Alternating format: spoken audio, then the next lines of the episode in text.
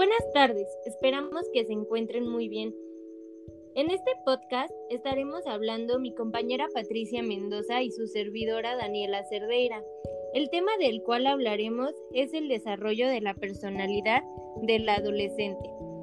Como una pequeña introducción, se hablarán de algunos autores como Freud, Marcia, David Elkin, Eric Erikson de estos autores hablaremos sobre algunos conceptos y teorías. Empezaremos hablando por Eric Erikson.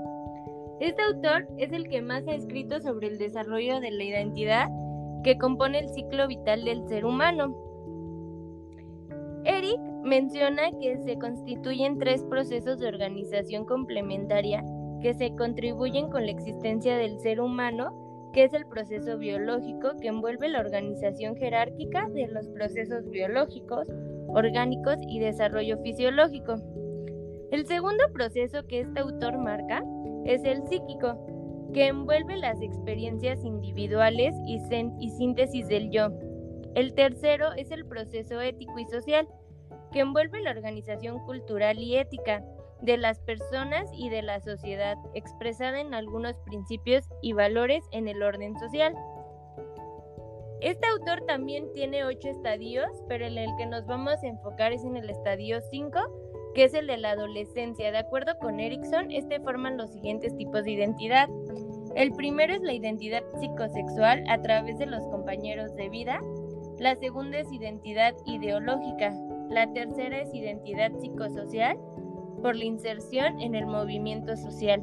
El cuarto es la identidad profesional a través de la selección de una profesión.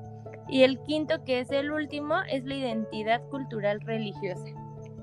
En un momento va a seguir hablando mi compañera Patricia Mendoza. Como nos menciona Marcia en la teoría de estatus de identidad, eh, que se fundamenta sobre los cuatro estatus de identidad que dependen de la cantidad y la exploración y el compromiso del adolescente, que también va relacionado con la teoría de Erickson.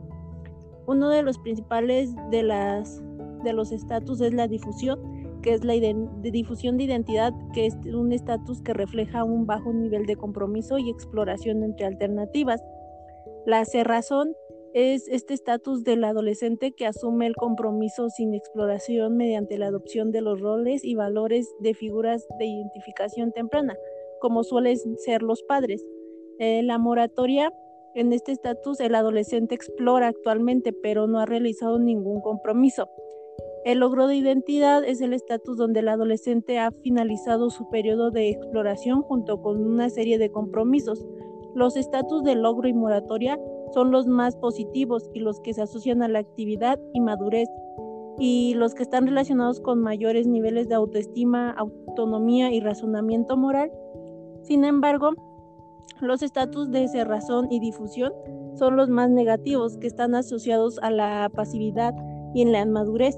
Por ello se ha relacionado con el conformismo del menor o de nivel autonomía. También si no Sigmund Freud en su psicoanálisis menciona el ello, que es la parte primitiva o innata de la personalidad, cuyo único propósito es satisfacer los impulsos de las personas. El yo habla sobre la evolución según la edad y actúa como un intermediario entre el ello y el super yo. El super yo es el que representa los pensamientos morales y éticos recibidos de la cultura. Cabe resaltar que estos aspectos resaltan en la identidad del adolescente, ya que ayudan a alcanzar la madurez.